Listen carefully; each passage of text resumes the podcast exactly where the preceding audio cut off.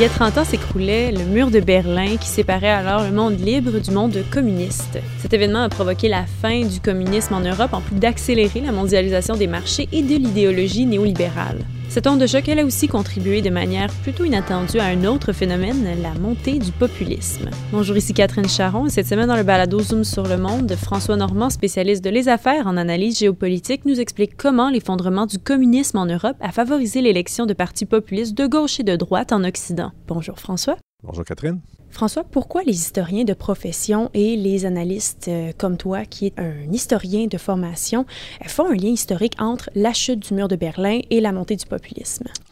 Euh, Catherine, pour euh, expliquer tout ça, je vais te parler d'une métaphore économique. Quand on est en économie et on regarde dans un marché, qu'est-ce qui arrive quand une entreprise exerce euh, un monopole? Ben, habituellement, elle, elle, abuse de son pouvoir. Donc, elle joue sur les prix, sur les structures de marché.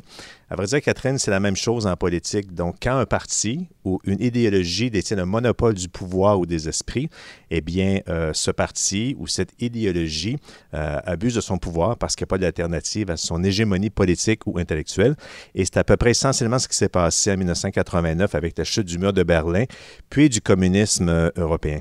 Donc, bien sûr, Catherine, l'effondrement du communisme en Europe de l'Est a commencé par l'ex-Union soviétique. C'est une bonne chose. Donc, ça, ça a permis de libérer des dizaines de millions de personnes qui vivaient dans des dictatures. Par contre, depuis ce temps-là, depuis une trentaine d'années, la majorité des élites politiques, économiques et intellectuelles en Europe de l'Ouest et en Amérique du Nord ont fait une erreur qui leur ont fait perdre la paix après la chute du communisme. Et quelle est cette erreur qu'on qualifie de fondamentale? Eh bien, la plupart des élites se sont comportés comme s'ils étaient à la tête d'un monopole, justement, Catherine. Donc, ils ont abusé de leur pouvoir afin d'imposer leurs vœux parce qu'il n'y avait plus l'alternative au capitalisme, il n'y avait plus le communisme. Donc, euh, l'idéologie néolibérale est devenue dominante partout dans le monde à partir des années 1990, à l'exception peut-être de, régions comme, comme la Chine euh, ou la Corée du Nord. C'était l'époque, bien sûr, de la mondialisation heureuse. Donc, euh, la plupart des gouvernements de gauche et de droite ont commencé à baisser les impôts, à réduire les dépenses publiques, à libéraliser le commerce, à privatiser des services publics et aussi à alléger la réglementation.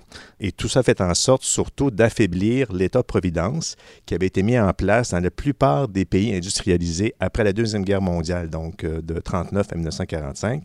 Certes, toutes ces mesures-là que je viens de te, donner la liste, ça, ça a favorisé les entreprises et les investisseurs. Par contre, elles ont en même temps euh, contribué à augmenter les inégalités et la précarité économique en Occident depuis une trentaine d'années.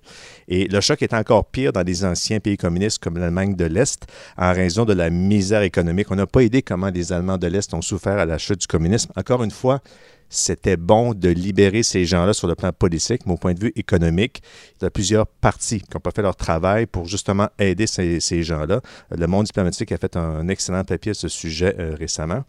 Et Catherine, comme l'histoire n'est pas assez enseignée, surtout en Amérique du Nord, la plupart des élites d'aujourd'hui, ou au pouvoir depuis 1989, ont oublié pourquoi justement on avait mis en place l'État-providence après 1945. Il y avait une raison fondamentale pour ça.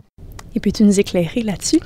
Eh bien, Catherine, la, principale raison, c'est que c'était pour éviter que ne se reproduise la misère extrême qu'on a vécue pendant la dépression des années 30. Donc, à l'époque, là, il n'y avait pratiquement pas de, programmes sociaux. Donc, euh, la crise économique a commencé avec le crash de 1929. C'était épouvantable. Les gens étaient dans la misère, de taux de chômage de 20-25% Tu as une montée du protectionnisme économique et tout ce contexte-là a contribué à la montée du nazisme en Allemagne et la montée du nazisme, bien sûr, a contribué à déclencher la Deuxième Guerre mondiale. Après 1945, une autre raison pourquoi on a mis en place l'État-providence, c'est qu'en 1945, les deux grandes puissances qui ont vaincu le, nazisme, ce sont les puissances euh, occidentales et surtout l'ex-Union soviétique. Donc, Catherine, dans les années 1950, 1960, 70, l'idéologie communiste est très populaire auprès de la jeunesse en Europe de l'Ouest, aussi un peu en Amérique du Nord, au Canada, et dans les mouvements ouvriers. Donc, pourquoi on a mis en place l'État-providence? Le message des élites capitalistes est à peu près le suivant. Donc, pas besoin de vivre dans une société communiste pour avoir une société juste et équitable. On peut réformer le capitalisme pour lui donner un visage humain grâce aux programmes sociaux. Et c'est justement cet esprit-là qu'on a perdu depuis 30 ans avec la chute du communisme en Europe.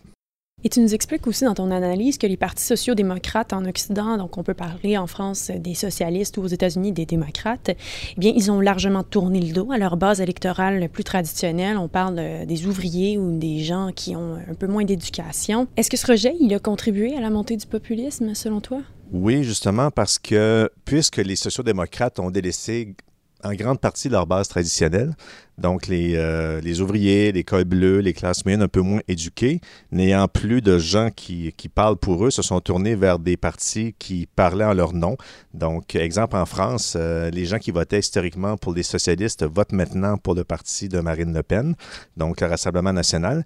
Et lors de l'élection de Donald Trump en 2016, je te rappelle, Catherine, qu'une grande partie de la base traditionnelle des démocrates, les ouvriers, ont voté pour euh, Donald Trump. Et je te donne un autre exemple plus, euh, plus récent, en Allemagne de l'Est, euh, récemment, le parti d'extrême droite alternative pour l'Allemagne est devenu une force politique incontournable. Pourquoi?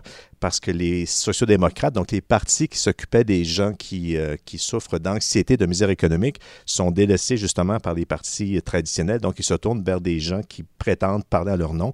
Dans le cas d'Allemagne de l'Est, c'est le parti d'extrême droite alternative pour l'Allemagne. Et il y a quelqu'un qui a bien cerné le pourquoi on assiste un peu à la montée des populismes. C'est le célèbre philosophe américain et professeur à Harvard, Michael Sandel, qui a publié un texte là, il, y a, quelques années dans le, le magazine britannique New Statement, et je le cite et j'ouvre les guillemets, l'ascendant du populisme de droite aujourd'hui est un symptôme de l'échec de la politique progressiste.